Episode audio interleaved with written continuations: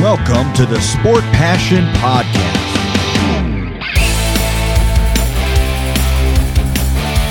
And here is your host, Lars Marendorf.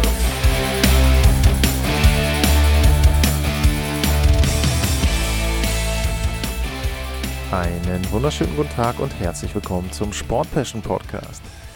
Eine der größten Herausforderungen für General Manager in der NHL ist es, den Zeitpunkt zu finden, an dem man alle Ressourcen darauf verwenden sollte, seinem Team eine Chance auf den Stanley Cup zu geben.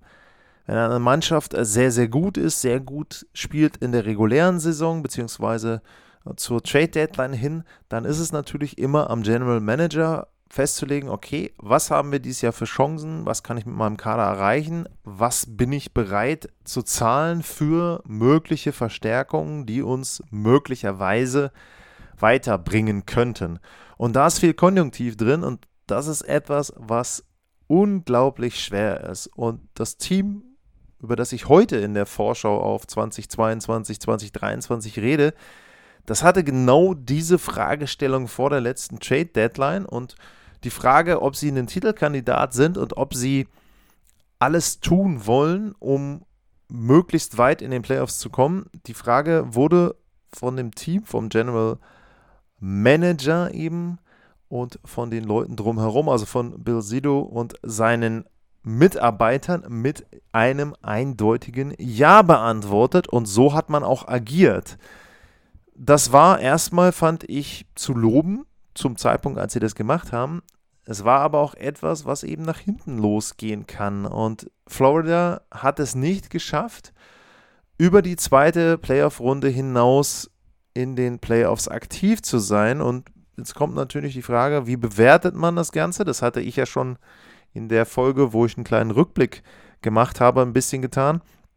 Für mich ist es eben so, für den Markt Florida war das sehr, sehr gut, dass sie diese Trades gemacht haben, dass sie versucht haben, dort Spieler reinzuholen, Draftpicks abzugeben ähm, für einen äh, Ben Sherrod zum Beispiel, der ist da mit dabei gewesen, für einen Claude Giroux.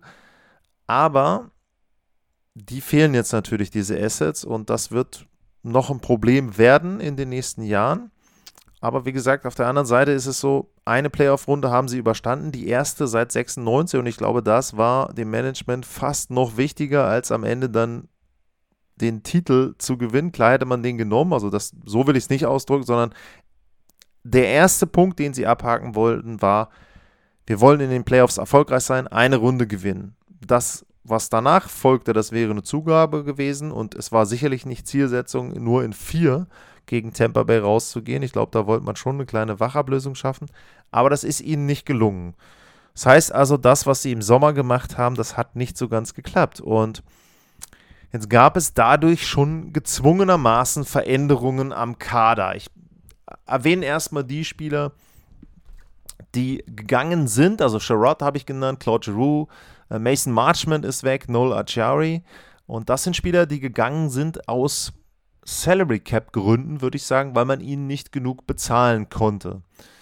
Es ist aber auch so gewesen, dass dann Florida gesagt hat, okay, die Spieler, die jetzt noch da sind, passen die denn auch von der Chemie so zusammen und sind die mit den Eigenschaften gesegnet, dass sie für einen weiteren Schritt möglicherweise die richtigen Fähigkeiten haben. Und das ist etwas, was sie mit Nein beantwortet haben, glaube ich, denn dann haben sie ja den großen Trade Matthew Kitschak gegen Huberdeau und Mackenzie Wieger und noch Draftpicks drumherum eingefädelt und sich eben Kitschak aus Calgary geholt. Dazu kommen noch neu in den Kader Michael Del Sotto, äh, Chris Tierney, äh, Mark Stahl, Anthony Bitetto und äh, Nick Cousins. Ähm, das sind alles keine großen Namen. Ähm, Del Sotto, Chris Tierney, ähm, das sind eher so Spieler, ja, auch Anthony Bitetto, ähm, also äh, vor allem Del Sotto und Bitetto äh, auf den Verteidigerpositionen, das sind eher Spieler, die auch mal in den Minor Leagues jetzt in den letzten Jahren gespielt haben. Ähm, Mark Stahl ist jemand, der aus Detroit kam, auch schon ähm, etwas älter ist. Ähm, ja, Chris Tierney aus Ottawa, Nick Cousins, Nashville hat auch schon ein paar Vereine gesehen. Also das ist natürlich etwas, wo sie einfach nur versucht haben, die Lücken so ein bisschen zu füllen. Das sind sicherlich nicht die Spieler, die sie gerne gehabt hätten, wenn sie ein bisschen mehr Kohle gehabt hätten. Aber Cap Space ist knapp. Im Moment steht da auch noch minus 3,375 Millionen. Auch da muss man sehen, wie sich das Ganze dann mit Verletzungen nachher gestaltet, wie dann am Ende der Platz ist. Viel Platz, wenn sie überhaupt welchen haben, werden sie nicht haben. Und ja, es gilt jetzt, die Mannschaft ein bisschen umzustellen und zu gucken, wie die neue Mischung aussehen wird. Ähm, sie haben natürlich mit Barkov, äh, mit Alexander Barkov jemanden, der da dann wahrscheinlich der Center sein wird von Matthew Kitschak. Sie haben mit Sam Reinhardt auch jemanden, der auf der zweiten Center-Position sehr, sehr gut gespielt hat letztes Jahr. Also es ist viel Potenzial da, obwohl sie natürlich mit Huberdo einen MVP-Kandidaten abgegeben haben. Es ist trotzdem noch so, dass der Kader der Florida Panthers ein sehr guter Kader ist. Aber für mich, das nehme ich ein bisschen jetzt wieder vorneweg am Anfang, nicht mehr so gut wie der Kader, der letztes Jahr die 120, äh, der letztes Jahr die President's Trophy äh, gewonnen hat, nicht mit 120 Punkten, sondern mit, es waren sogar 122 Punkten. Und Claude Giroux ist weg, für den haben sie viel, viel bezahlt. Für Ben Sherrod haben sie, also vergleichsweise viel bezahlt, wenn man jetzt sieht, was dabei rausgekommen ist. Für Sherrod haben sie auch etwas hingelegt, wo man sagen konnte, schon damals habe ich das kritisiert, ist er das wirklich wert? Ist er wirklich der Spieler, der dann auch in den Playoffs viel bringt. Ähm, wir haben gesehen, das war nicht so. Und äh, das ist dann natürlich schade für die Florida Panthers. Ähm, was sie noch gemacht haben und was vielleicht neben Kitschak äh, das Wichtigste ist für sie, sie haben einen erfahrenen Coach auf die Bank gesetzt. Paul Maurice nachdem er in Winnipeg gesagt hat, er ist ein bisschen ausgebrannt, er kann die Mannschaft nicht mehr so erreichen, ist jetzt in Florida aktiv und ähm, nichts gegen Andrew Burnett, der hat das gut gemacht als quasi Interimscoach, der er da übernommen hatte und hat die Mannschaft auch vor allem in der regulären Saison gut betreut, aber gegen John Cooper sah er dann schon relativ alt aus. Paul Maurice ist ein erfahrener Haudegen, hat viele, viele NHL-Spiele schon gecoacht und da ist es auf jeden Fall so, dass sie da an gewissen Stellen nicht befürchten müssen, dass sie da komplett outgecoacht werden als Verein. Inwieweit Paul Maurice jetzt derjenige ist, der eine Championship-Attitude, sage ich es mal so, also eine gewisse Gewinnermentalität mitbringt, da bin ich mir nicht so ganz sicher. Ich halte ihn für einen besseren und passenderen Coach als Andrew Burnett. Ähm, ich weiß noch nicht, ob da nicht noch andere auf dem Markt gewesen wären. Tja, was habe ich noch zu sagen? Ähm, zusätzlich zu den genannten haben sie äh, Professional Tryouts für Eric Stahl und Andrew Hammond. Hammond wäre wohl dann ähm, der dritte Torhüter. Sie haben natürlich auf der Position im Tor mit ähm, Borakowski immer noch einen riesen Vertrag, 10 Millionen äh, pro Jahr. Das ist auch jetzt noch vier Jahre so. Ähm, und sie haben auf der anderen Seite einen Spencer Knight, dessen Einstiegsvertrag ausläuft nach der Saison, also der dann Restricted Free Agent ist, wo man sich eben auch dann Gedanken drüber machen muss. Okay, ähm, wir haben einen mit 10 Millionen und wir haben einen sehr guten Backup. Ähm, und den würden wir ja eigentlich gerne behalten. Das ist wahrscheinlich eher der Torhüter der Zukunft. Aber das wird sehr, sehr schwer werden. Aber das sind Probleme eben im nächsten Sommer die es da dann gilt äh, zu adressieren. Ich weiß nicht, ob sie jetzt irgendeine Idee haben und sagen, äh, wir tauschen Knight und kriegen dadurch irgendwie nochmal Draft-Picks oder sowas und äh, Hammond ist unser Reservetorhüter. Halte ich für gewagt. Ich glaube, man versucht dann eher irgendwie Burakowski, äh, Burakowski, Bobrowski ähm, loszuwerden. Habe ich eben auch Burakowski gesagt, dann tut es mir leid. Also Sergej Bobrowski, Bobrowski. Ähm, und äh, ansonsten ähm, ja, Torhüter-Position an sich gut besetzt, wenn man sagt, ich habe einen 33-jährigen Leistungsträger und habe einen 21-jährigen, der dahinter ist. Ja, aber die Verteilung, wer ist jetzt Nummer 1, wer ist Nummer 2, war ja nicht so ganz klar immer in den letzten beiden Jahren.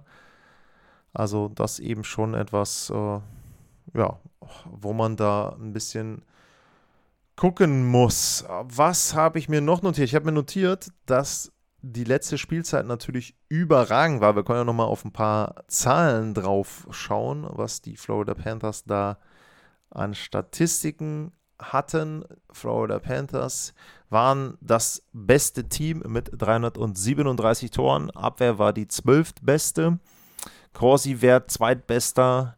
Torchancen waren sie auf Platz 8, das Powerplay war auf Platz 5 und das Penalty Killing war nur auf Platz 16. Also man sieht schon, Gegentore 12, Penalty Killing 16. In der Defensive liegen die Probleme der Panthers. Ja, naturgemäß, die hatten die meisten Torschüsse, ähm, haben die zehntmeisten zugelassen, das ist auch noch okay.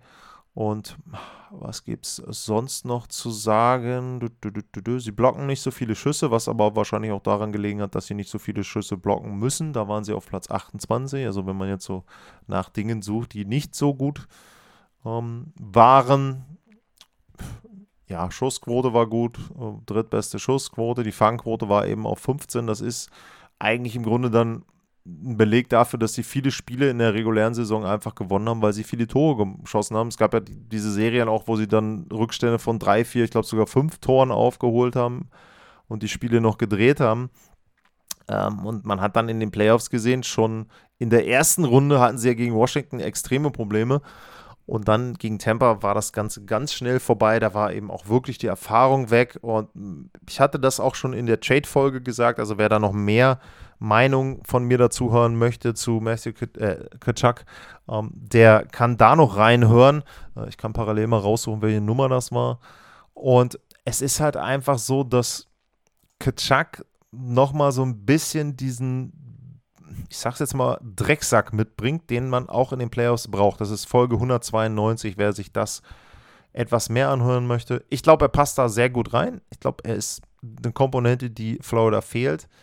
Nur, und jetzt komme ich nochmal zu ein paar Fragezeichen, was die letzte Saison auch gezeigt hat, ist, dass viele Spieler sehr gut spielen können, wenn es beim Team sehr gut offensiv läuft. Aber Barkov hatte Bestleistungen bei den Toren. Sam Bennett hatte die, Sam Reinhardt, äh, Carter Verhegi, der hatte auch eine sehr gute Serie, zum Beispiel gegen Washington.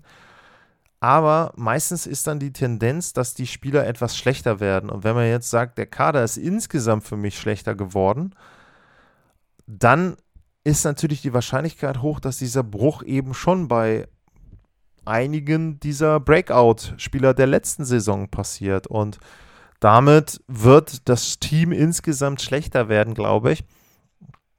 Und es wird schwierig werden für Florida, die Atlantic zu gewinnen und auch, glaube ich, das Heimrecht zu bekommen. Ich sehe Toronto vorne, das habe ich in anderen Sendungen auch schon gesagt. Und dahinter ist es dann so ein bisschen, ja, Florida, Tampa vielleicht noch auf einem Level, was die reguläre Saison betrifft. Also nicht insgesamt jetzt auf Playoffs gesehen, sondern einfach nur, wo ich erwarte, okay, ich sage jetzt mal, Florida und Tampa so zwischen 105 bis 110 Punkten, irgendwo so in dem Dreh vielleicht. Äh, Boston hatte ich da auch schon in, in der Sendung gesagt, eher dahinter, weil die viele Verletzten haben. Ja, und dann Ottawa vielleicht, Detroit, Buffalo mit Chancen Richtung 90 Punkte, können aber auch eher so 80, 85 werden, was auch immer dabei rauskommt. Und hinten dann die Canadiens. Und letzten Endes, ja, Platz 2, Platz 3 wäre so das, was ich im Moment für Florida erwarte. Immer wieder abhängig natürlich, wie bei vielen Teams, aber auch von der Torhüterposition, ganz klar.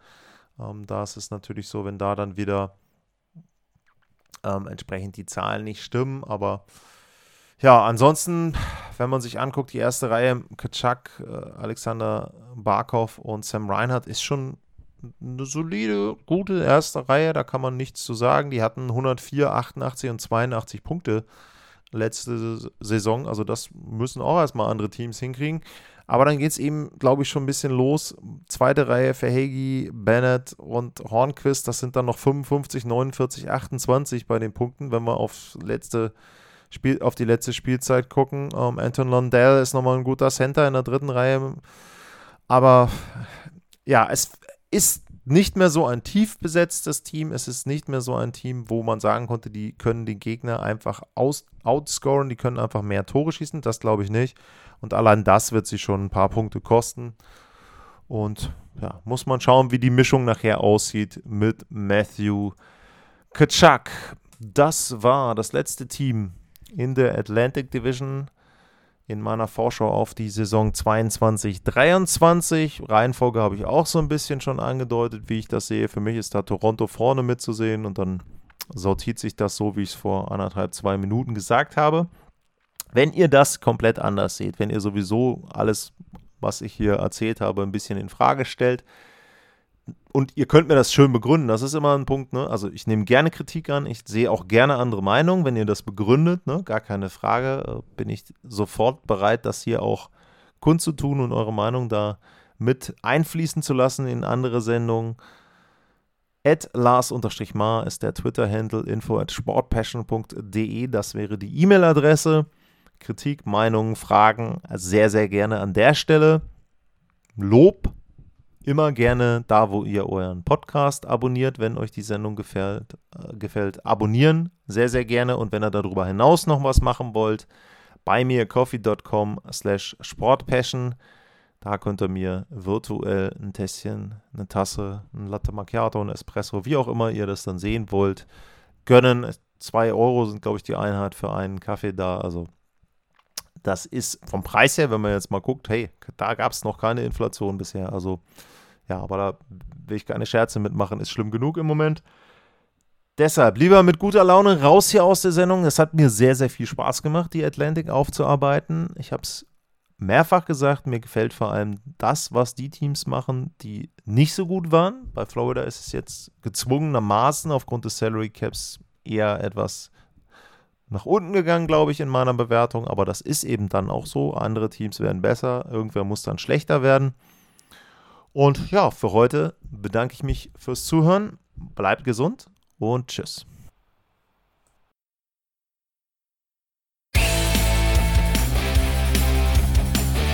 Sportliche Grüße. Das war's, euer Lars.